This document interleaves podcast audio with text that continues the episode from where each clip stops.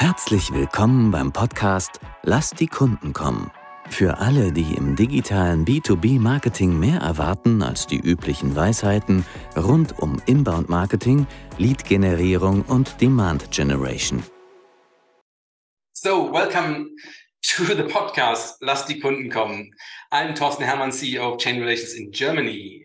This interview will be in English, which is a premiere because until now, and probably most of the episodes are in German. But uh, today I'm going to do an interview in English, and I feel pretty much prepared to do it because I did quite a couple of interviews for customer insights projects. But maybe some stuff will sound a little bit scripted because I'm really, really prepared to have this interview with Gia. So it's a special edition, and I feel very honored to have Georgiana Laudi, and I have to pronounce it correctly, from Forget the Funnel as my very first guest. Welcome, Gia. Thank you so much for having me, Torsten.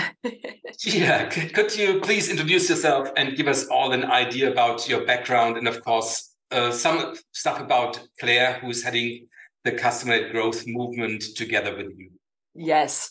Okay, so what would be the most helpful? I think probably starting with when I got started in marketing, which was about 20 ish just plus years ago around 2000 2001 2002 when I, I started working professionally in marketing.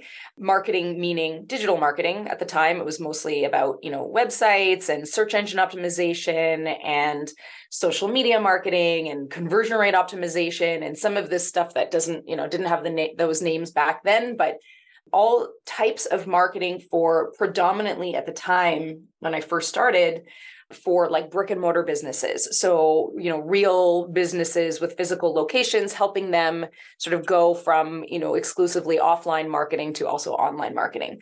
So that was my focus for the first, I'll say 10 ish years of my marketing career, maybe a little bit less than that. And around 2008, yeah, that's right. Around 2008, things really shifted for me because I joined Twitter and discovered this whole local community of uh, tech startups and um, just a very active by today's standards of using twitter it feels a little bit strange to say i discovered the local community because uh, we don't really think of twitter as being very localized now but back then it very much was. Um, and we would you know we had these tweet ups and and twestivals and all kinds of things that we did you know to meet in person. And uh, i was exposed to this really awesome community. And I started organizing local events for women in tech uh, to help it, you know, feel a little bit more accessible. And through that, I got, uh, you know, exposure to a lot of startups and uh, software as a service businesses, so recurring revenue businesses. That really excited me because as somebody in marketing, I really did feel like recurring revenue businesses were the business model that marketing had a role to play even in post acquisition. And uh, I was at an event in 2012 where Dave McClure was explaining pirate metrics, the you know activation, adoption. I don't even remember what they are because I I don't really I don't really believe in them inherently now. But at the time, what I was very excited about was that all these tech founders finally would understand the role of marketing even post acquisition and that marketing would have a seat at the table and yada yada. Of course you know 11 years later that still isn't always the case but i basically started working for you know uh, startups and, and saas companies and i kind of never looked back because i just loved that business model. I was in house for about uh, five years in VP marketing roles and and really loved the again the business model. But when I left my in-house role, I wasn't sure. I had just had my children, and I. Uh, you know, I wasn't sure whether or not I wanted to go back in house and commute and do all that stuff. And I always knew that I kind of wanted to have my own business. So I thought that was my opportunity. But my very quickly, I got hit with a a slew of demand for somebody who had experienced that type of company in that in that rate of growth in a marketing role inside of SaaS, which is relatively a young sort of industry. So I happen to have a lot of experience in a quite, you know, early and young industry. So that is how I met Claire because I needed to uh, partner up with other specialists and um, experts in marketing fields because I had so much demand. And then Claire and I connected. We launched Forget the Funnel together as a workshop series to help those in customer facing roles like marketing at tech companies get a seat at the table, so to speak, get out of the sort of weeds of execution and start thinking more strategically and be taken more seriously and manage up and things like that. So we ran workshops together for, I'll say, about two years. And we, Claire comes from a customer research background. I'm always been a little bit more on the like operationalizing of strategies.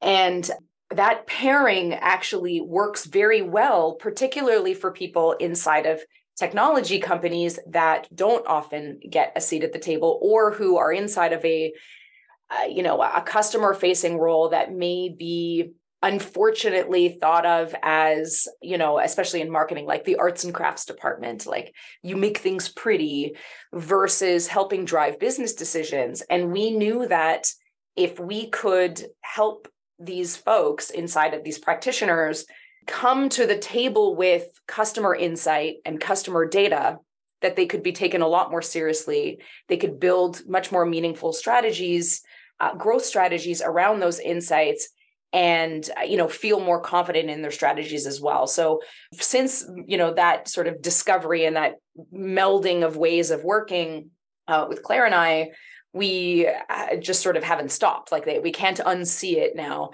Um, and we we dubbed it customer led growth i'll say and i think it was january 2020 we were happened to be in person together in florida and um, on a, a trip to a conference. And we again kind of can't unsee it so that's kind of how you know that's my background you know long time in marketing. Claire as well was in-house in a marketing role. Her background actually she needed to leverage customer insight to make decisions about product activation. So she sort of dove into the deep end of customer research.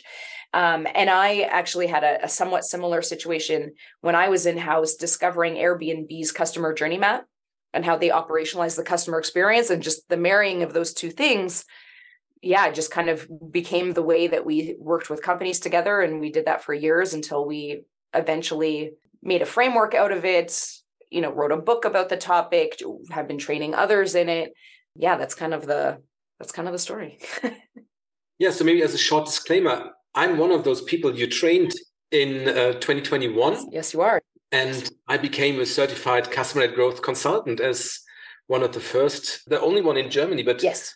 So I'm happy to say I learned a lot from you, even also after 20 years or so in marketing. It was a really tough training, but uh, it was worth it.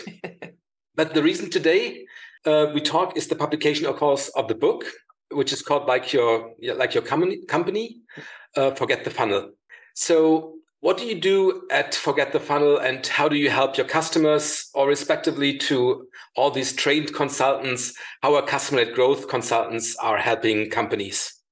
Yes, so we do a couple of things. The I would say the thing that we do uh, that takes probably the majority of our time is supporting SaaS companies. So we work with uh, recurring revenue businesses who are typically struggling with one of two things Either they are looking for more scalable marketing strategies.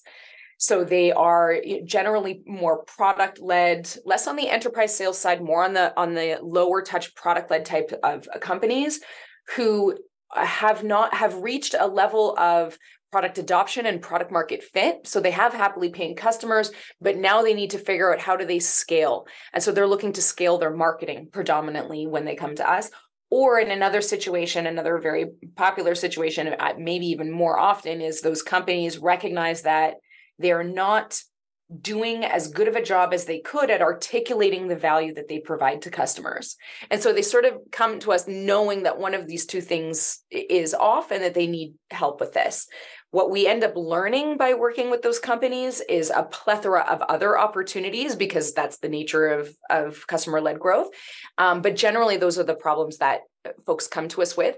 And then the other part of our business is the community um, of which you are a part of there are uh, there are not very many uh, certified consultants there's you know i want to say there's maybe 20 or so there's very very few it was something we did in a, in a, limited time.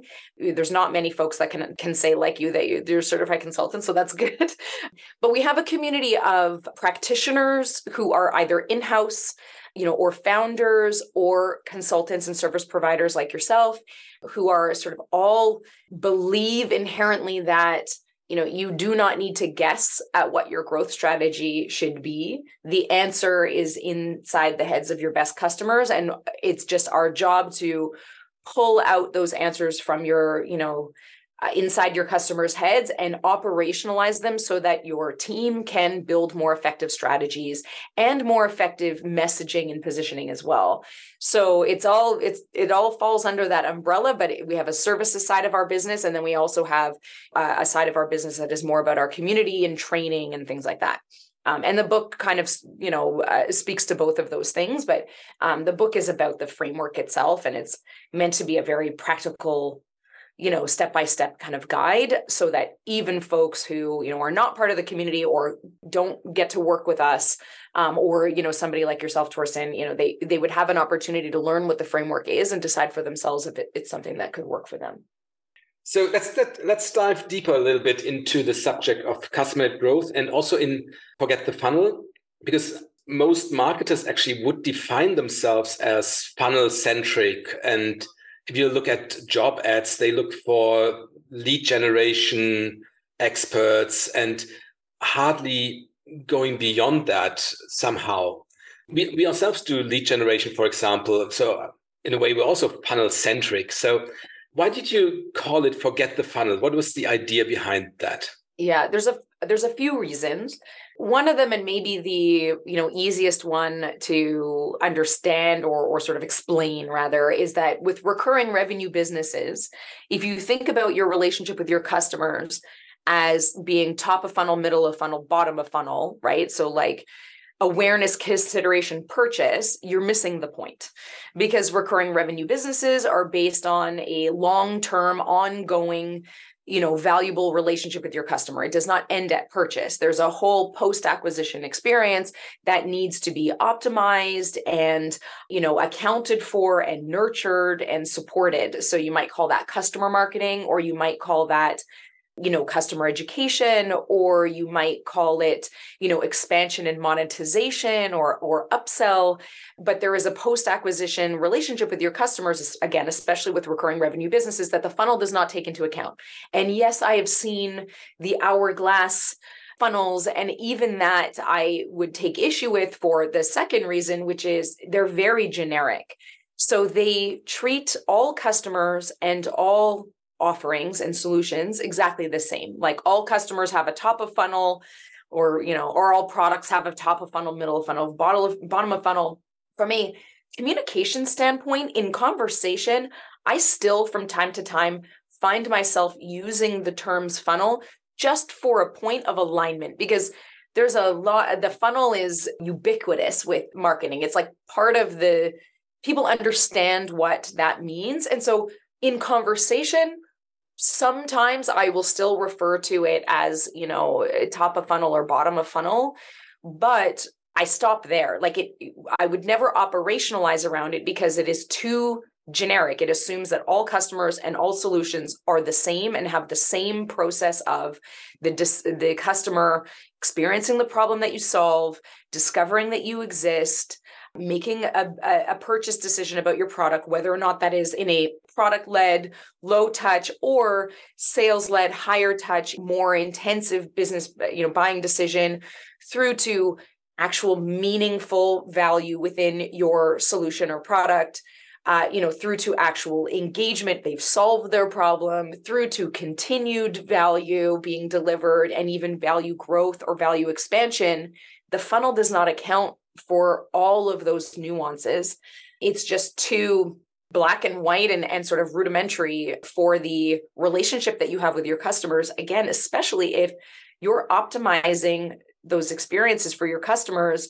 If you're thinking, you know, MQL, SQL, and you have a generic d- definition of what an MQL and an SQL means, you are very likely, and in every scenario that I've seen, very likely not taking into account your customers motivations objections anxieties deal breakers. Is there it's just too superficial and it's too generic. And also the measurement tends to be very transactional for funnels as well.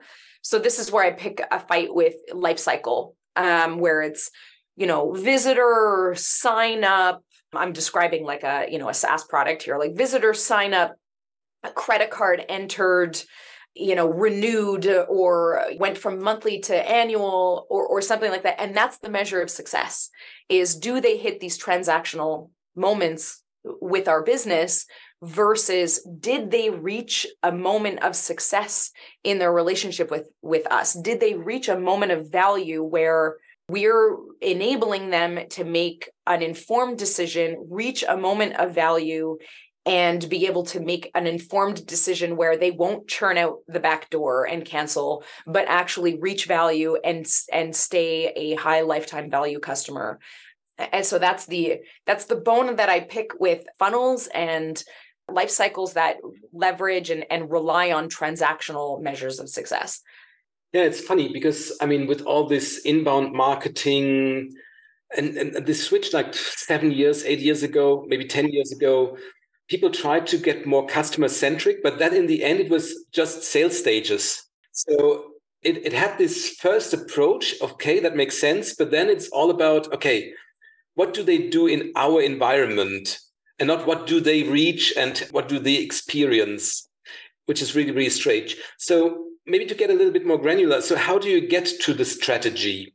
yeah so i mean and and this is a good question and it's where things get interesting right as you know um so what we what the customer led growth framework basically leverages is another theory that your um, that's known as the jobs to be done theory that basically this theory that your customers hire you you uh, and your solution to solve a problem. And eh, really the job what the jobs to be done theory enables you to do and if your research is following the jobs to be done theory you will understand your customer at a level that is very different than with the, the more superficial level like i was describing. Because what jobs to be done does is sort of gets to the root of why people made their decision not what decision they made necessarily but why they made them. So you sort of get beneath the surface a little bit. So in the jobs to be done research that CLG leverages, it's really about understanding, you know, what was going on in your world on the day that you decided you had to solve this problem or you know what was that moment that triggered you to seek out another solution fire the solution that you were using then and hire a new solution what was going on in your world so that you really get at the essence of that pain, that struggle, and understanding the context in which they're making that decision. What is the solution that they're firing? What is it that they're struggling with? What is it about that solution that is failing them? Um, or what changed in their environment that that led them to seek, uh, you know, a, a solution? I mean, if you think about it, even if you only learned that, even if that was the only question you ever asked your customers, you could do so much with that from a marketing perspective but jobs to be done goes a little bit further than that and and we lean on the jobs to be done framework to go a little bit further than that as well which is understanding you know what what was it about our solution that convinced you to give it a try? You know once what was that sort of critical moment where you felt confidence to keep going? Like what happened? What what were the specific parts of you know in our case uh, you know product that convinced you to keep going with this and then you know all the way through to now that you have this solution in your life what are you able to do now that you weren't able to do before? And so you sort of take the conjecture out of it and you really understand the root of why your customer basically started the the you know the search for a new solution why they chose you what was it that stood out about your solution to them and then all the way through to you know what is it about our product that has eh, had provided them that additional value and what are they able to do now? And then we also actually take it a step further which is like what are your new challenges so that we can learn about opportunities to even expand on the existing customer base because again with recurring revenue businesses we're always looking for you know further expansion opportunities and value delivery. So one thing that i will say as, i'm describing this sort of like documentary of how your customers found, met, and fell in love with your product is that the source of this information is not potential customers. It's the customers who are already using your solution today and happy with your solution today. And that's a really really critical component to this. So one thing that we get asked a lot when we're talking about this is like well what about exit interviews? And don't you want to learn from your customers who canceled to learn from them you know what what might have prevented them from leaving or things like that? And the answer is no not yet right at the core of this is let's understand what the customers who are happiest have a willingness to pay have already proven that they get value and are happy right with our with our solution as it exists today. Those customers are already validated as being happy customers. So let's learn from them first get the foundational understanding of what value do we bring to that that customer do that at you know a certain amount of scale either with interviews or with uh, qualitative surveys. And then once we have that foundational understanding we can layer on other style uh, types of research like you know uh, win loss uh, analysis and and target market and brand awareness studies and things like that.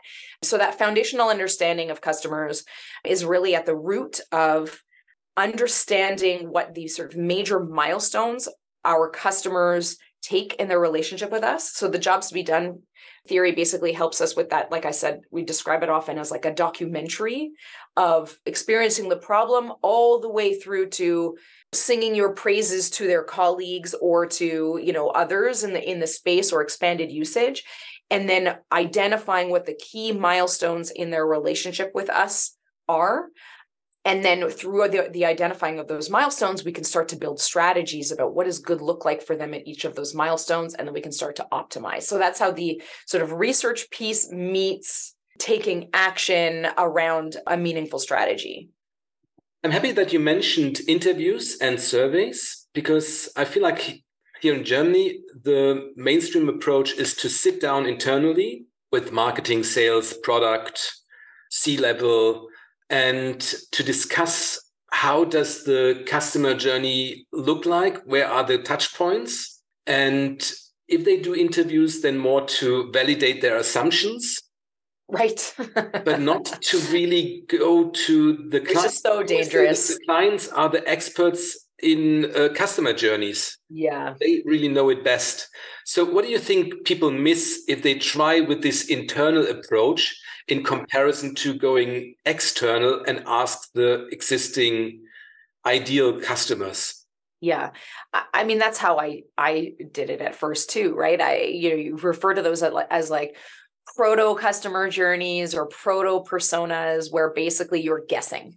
Um, and that's it. Like, why would you guess when you have customers to learn from? Um, also, if you're guessing and then you conduct research to validate your hypotheses, that's pretty dangerous because you will find what you're looking for. You can validate anything. you have to know what you're looking for and you will find it. With the type of research that you know i'm describing here in terms of jobs to be done you sort of remove all of that all of those assumptions and ask a very specific series of questions that gets to the root of why people make the decisions that they make so that you're not part of the equation. It's not about you know what features did you love? It's not about you know do you use this feature more than that feature? Or should we build xyz it has nothing to do with that at all. It's it's really you know what's going on in your world that our you know solution plays into but you're not asking about your solution you're asking about what's going on in their world. So that it's very risky to do things that way and also it's wasteful of time uh, because you don't have to do that. There the answers to your growth challenges to the answers to your questions basically about how to grow your company live in already live inside the heads of your best customers. So why would you not just ask them maybe because the, the concept of jobs to be done is not easy for a lot of people to to really get into maybe do you have an example of one two jobs that yeah. that are typical well i wouldn't say necessarily typical but what i can do is maybe give an example of where you know a, a company that we worked with Torsten, I'm sure you've you've heard this example before, but it was a Martech uh, software that we worked with. The reason that I I tell this story is because it's so straightforward and it's such a typical story and it and it's easy to explain. But in this example, basically, this company came to us investing heavily in marketing, uh, spending on content creation, lots of lead gen, e-courses and e-books and ads and blogging and you know leveraging all these different channels to drive more traffic to their website to sign up for their product. And, and did i mention ads? Spending a lot on ads and a con- and content creation right? Driving up their output of content creation spending a ton of money on the top of the funnel and i'm air quoting here top of funnel. And they came to us and they said revenue was flat something happened. You know, we've got a lot of happy, healthy customers, but revenue has been flat for, you know, six months to a year. And everything we try is not making a dent of difference and we don't know what's going on. And in this story, I also love that this story, we did it with surveys in only a couple of weeks. So we ran basically, we identified with this company who are your 500, I think it was about 500. We found their 500 healthiest, happiest customers. Because in this case, they have a few thousand uh, customers, but you can easily do this with interviews. We found their 500 happiest, healthiest customers. And we sent them a survey that basically ran through this series of questions like I was just describing, exactly those types of what was going on in your world, what led you to cho- choose us, what was it about our solution, blah, blah, blah. And uh, open text field questions, nothing multiple choice, nothing like that. And we got about, I want to say, about 50 or, or 60 really good quality responses, parsed those research, those responses from the survey, and identified that there were two very different customers coming to this company. There was a vocal majority who loved their content were you know very happy sung the praises of the customer success team loved customer support you know were very eh, very happy very vocal loved the again the content and the education that they were getting but they were a big support burden.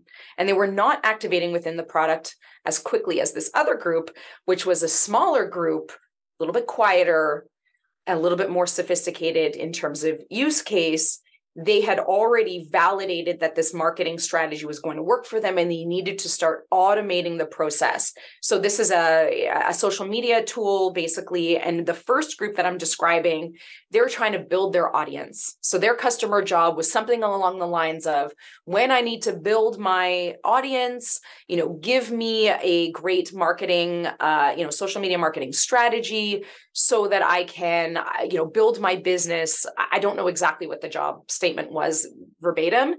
The other group was when I when I need a way to automate my processes and and lower the burden on me directly influencing and spending time uh, week over week, provide me with a, a system that allows me to confidently feel confident about the, the strategy and focus elsewhere in my business. So those are the two customer jobs. And that first customer job was a way bigger, higher, a higher burden on customer success. They were less successful when they were activating in the product. And the, the, the second job was quieter, they didn't get in touch. They weren't as needy. They activated more quickly. They stuck around for longer. And ultimately, when we ended up parsing them in this way, we could see the, the LTV was also higher with that second group. And so that company, this whole time, had been actually with their content attracting that first customer job almost more so than the second customer job, but they thought they were serving both at the same time. So they just didn't have an intimate enough understanding of their customers.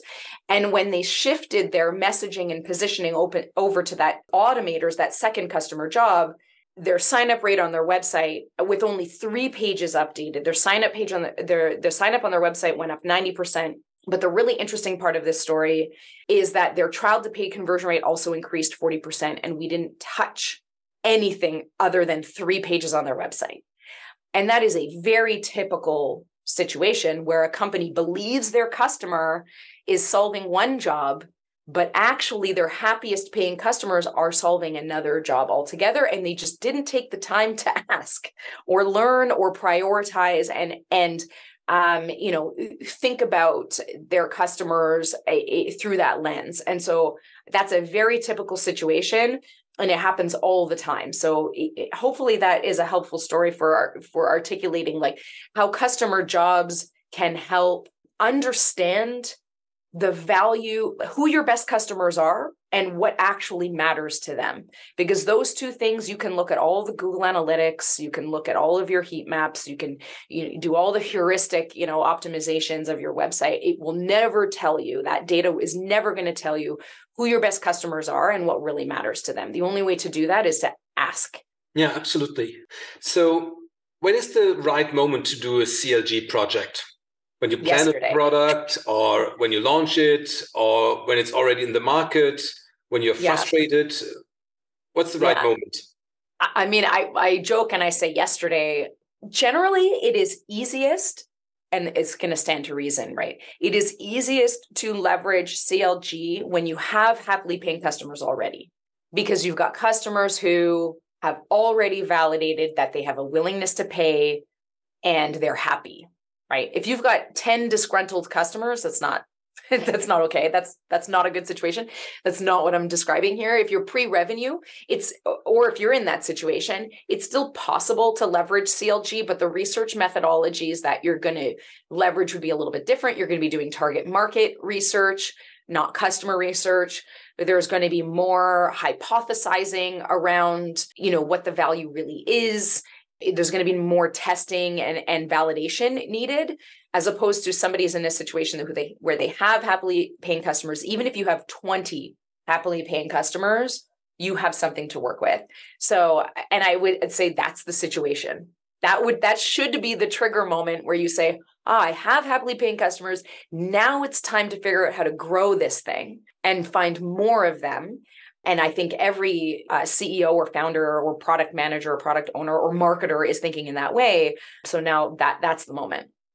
So you work mainly with or almost always with software as a service providers. Yeah. Is CLG also suitable for other companies with other business models? Yes. So we that is our background. Claire and I both come from I don't want to say technology backgrounds because we're not tech, we're not technical. Yeah. Um, but we love the technology space, the tech space, and the startup space, particularly because we have a passion for helping customer facing practitioners inside of those companies, like I was mentioning in the beginning, sort of get a bigger seat at the table, be seen as uh, you know strategy drivers and drivers of revenue. We have a, a passion for helping those people you know make better decisions be taken more seriously make higher salaries um, provide more value to their companies.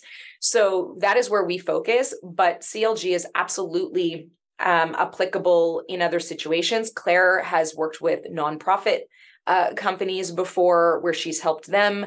We apply CLG to our own service business. We've done that a few times. Uh, we know people have uh, used CLG for e-commerce and D2C because even in e-commerce and and direct to consumer products, recurring revenue is is the also the name of the game. So um, any recurring revenue business benefits, especially and I say that, and I, I think we would be hard pressed to find a company or a CEO that doesn't think about their business as a recurring revenue business in some capacity.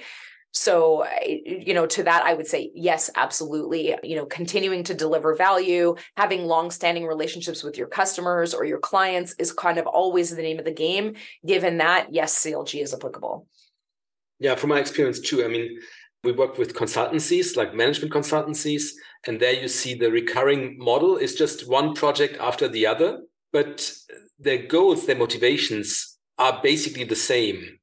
And uh, so over time, they develop, it's like a recurring model, but of course it is not because it's project based, yes. but it's still but it's recurring over time right it's you know there's a there's a continuous value creation and value delivery as part of that relationship with the customer and, and for that situation which again I, I have i have a hard time imagining any business that only wants a customer to purchase from them once right uh, uh so uh, yeah, it's it's very applicable. It's it's just a matter of you know when in doubt, the the name of the game and the the north star to focus on is always what is most appropriate and most effective for our ideal customer.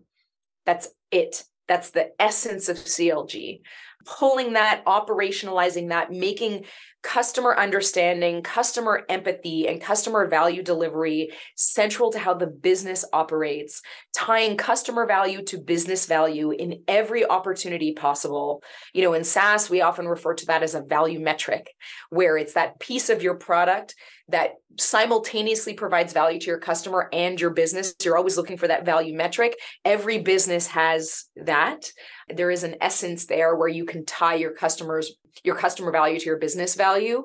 You're always looking for that. There's a way to operationalize that and help your team have higher customer empathy, higher customer understanding and provide more value. When you help your customers or your clients win, your business wins. That's that's the the name the name of the game for for CLG that actually brings me to another another question because you talk in a different way about KPIs. So there should be customer centric and not the typical vanity metrics. Maybe you can say a, little, a few more words on that. Yeah, I mean, I would look to you for maybe to answer that from a like a you know a consultancy sort of standpoint. But if I you know if I put a technology a, a software product in my mind's eye to to answer this question I was describing earlier these transactional moments like sign up and enter a credit card, very transactional, void of any sort of value delivery. It is and and it happens so often it's it still boggles my mind that like oh we're customer led we're customer driven we love our customers but they're measuring the team is measuring their success based on like just like blatant transactional moments that have nothing to do with value delivery to the customer. What we try to do with the research is match what customers say is valuable to them to the specific parts of the product that deliver that value or the product attributes that deliver that value. So an example um, I'll, I'll, use the example of the, the company that i was just referring to um, the, the marketing technology the let me think. So the what customers said was valuable to them was what those best customers said was like there was a system. It was systematic. And we knew that the systematic part so they said that was valuable to them. They wanted a system to follow. They didn't want to have to think. They wanted something to tell them what to do. And the the product attribute that told them what to do or prevented them from needing to do much thinking was actually this automation setup. And so we could tie customers getting that feeling of you know uh, you know systematizing their business to setting up an automation. And so we knew that helping a customer get to first value would be to see that automation and set up their first automation. So our measure of product activation became setting up their first automation not at credit card entered. And then we also knew that customers who were happy lifers like high lifetime value would never cancel or quit.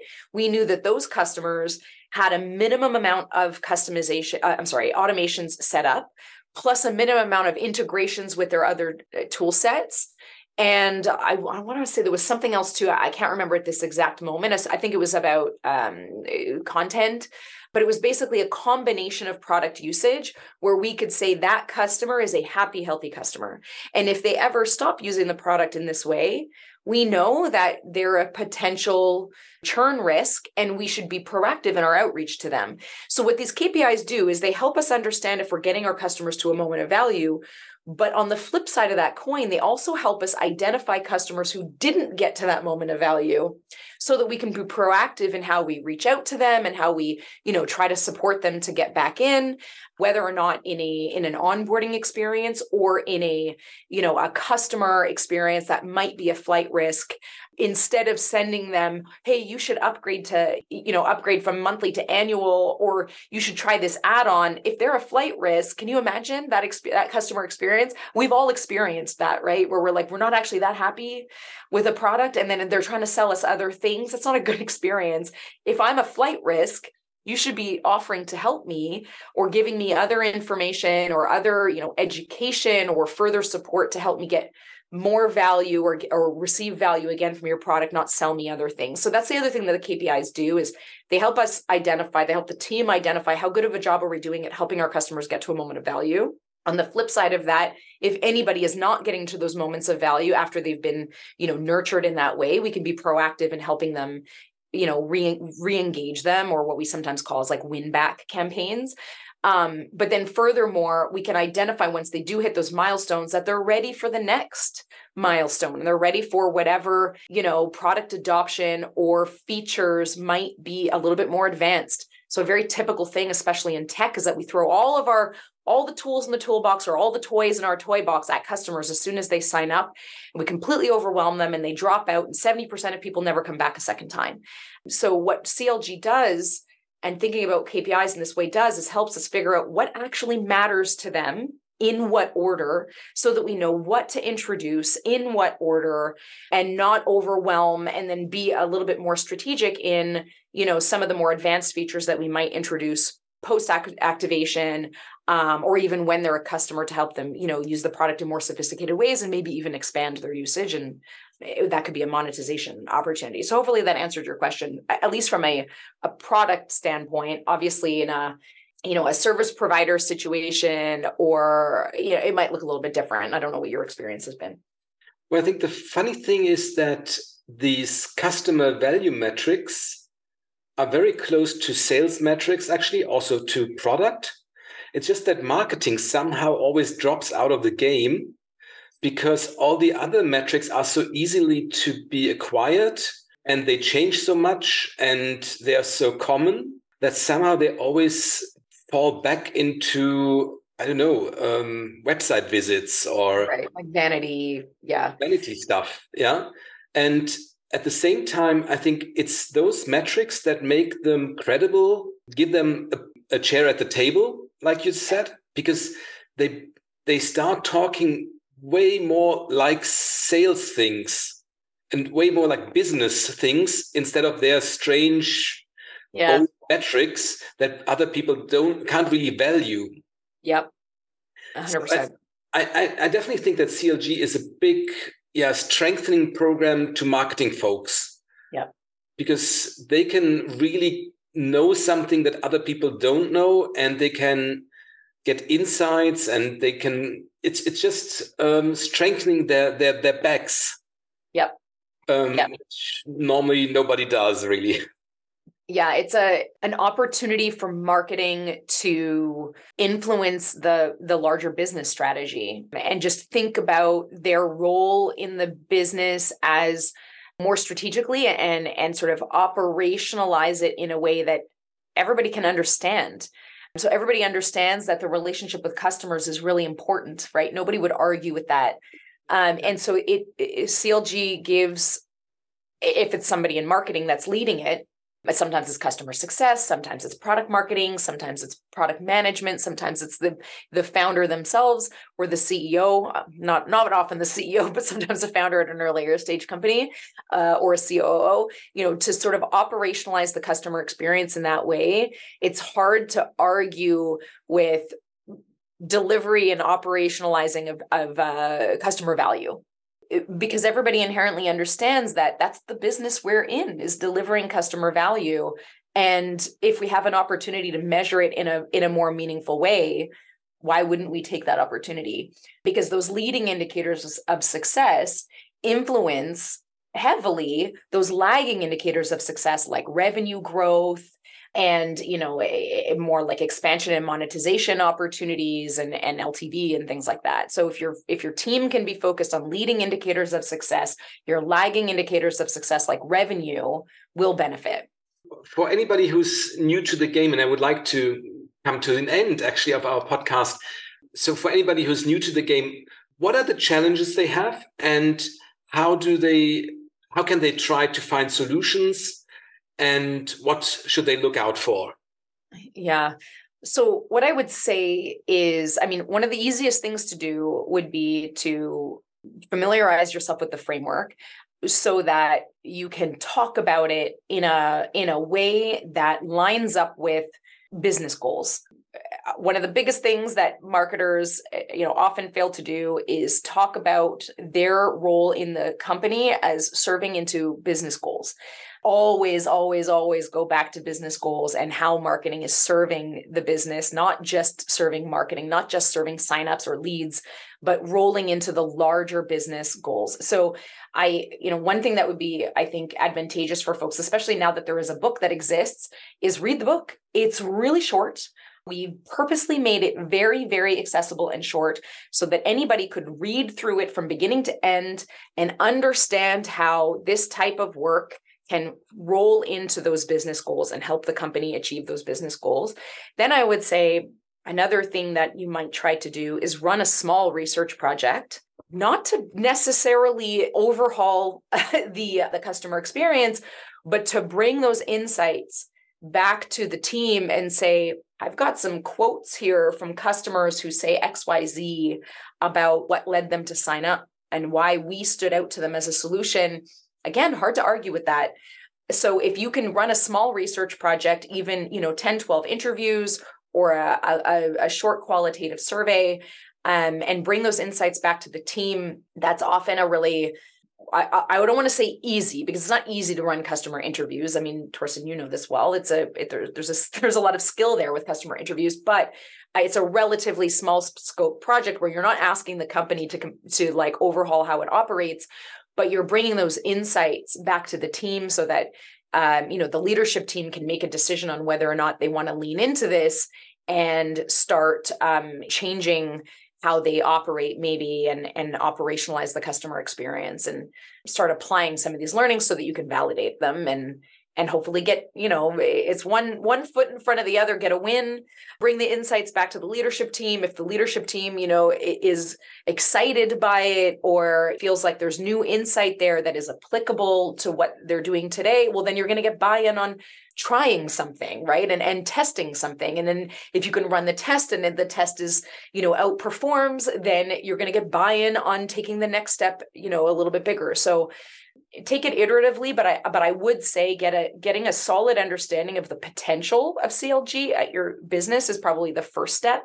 And then you know then after that adding and iterating. I guess one other thing that i will say is finding a, a partner internally. So anybody who wants to do this themselves internally finding a partner internally uh, maybe in another department that could help look at the customer experience from that from another lens. So if you're in a marketing role maybe somebody in customer success or if you're in customer success maybe somebody from marketing or somebody from product depending on the on the company or somebody in sales that you can partner with on this that will go a long way to to getting buy-in and and to um, getting some wins under your belt to then accelerate and and get uh, to be able to get more resources basically.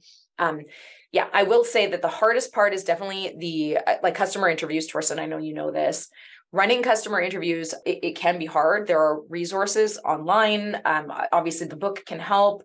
Outsourcing to consultants helps a lot too because it's hard to read the label from inside the jar. You mentioned Torsten that a lot of people, you know, they they make some decisions and then they use research to validate their own hypotheses. That happens all the time. So using a third party to conduct your research can be really helpful because you sort of, you know, your customers may feel like they can be a little bit more honest or you know you just remove the margin for error. So even if you only outsourced research i think you know you could be well served by having a third party conduct customer interviews. But other than that it's absolutely doable. It's just a matter of getting buy-in and and prioritizing it on your calendar really yeah starting to talk with with customers is the first step for for, for marketing. Yep. And uh, you definitely get an idea. Yeah. And then doing customer interviews i think it's it's not of course some experience is necessary. I think the hard part is to analyze this huge pile of information. Mm-hmm. but once you get once you get the job or the jobs of the customers then everything gets clear and transparent. And yeah. then everything gets easy some suddenly it's and true. questions get answered that you you never understood, probably didn't see before. It is some investment in time, money, whatever, but it makes life so much easier in the end. Yep. Because whatever you you, you, just had a feeling about suddenly gets clear and transparent and also you can talk about it then internally which was really hard before that's right 100% great so thanks a lot i think that was awesome i think everybody who listened to this podcast will have a sound idea now of what customer growth is i can only recommend to get a copy of the book um, it is available also in as as a paperback. Still a bit tough to get, but um, don't get me started. I've got one. So yeah. Thanks a lot, and yeah, I'm happy to to talk to you again, and I know that will be pretty soon. Yes, yes, absolutely. Thanks for having me, Torsten. Thank you. Schön, dass Sie heute eingeschaltet haben bei Lass die Kunden kommen Sollte Ihnen der Podcast gefallen, freuen wir uns über eine 5-Sterne-Bewertung. Dies hilft anderen, diesen Podcast auch zu finden. Wenn Sie Fragen, Anregungen oder Themenvorschläge haben, kontaktieren Sie uns gerne über www.chainrelations.de. Chain Relations in einem Wort. Sie können sich direkt mit Thorsten Hermann auf LinkedIn vernetzen oder ihm folgen und dort an spannenden Diskussionen mit ihm teilnehmen. Thorsten schreibt man ohne H und Hermann mit zwei N. Jetzt sagen wir Tschüss und auf Wiedersehen bis zum nächsten Mal.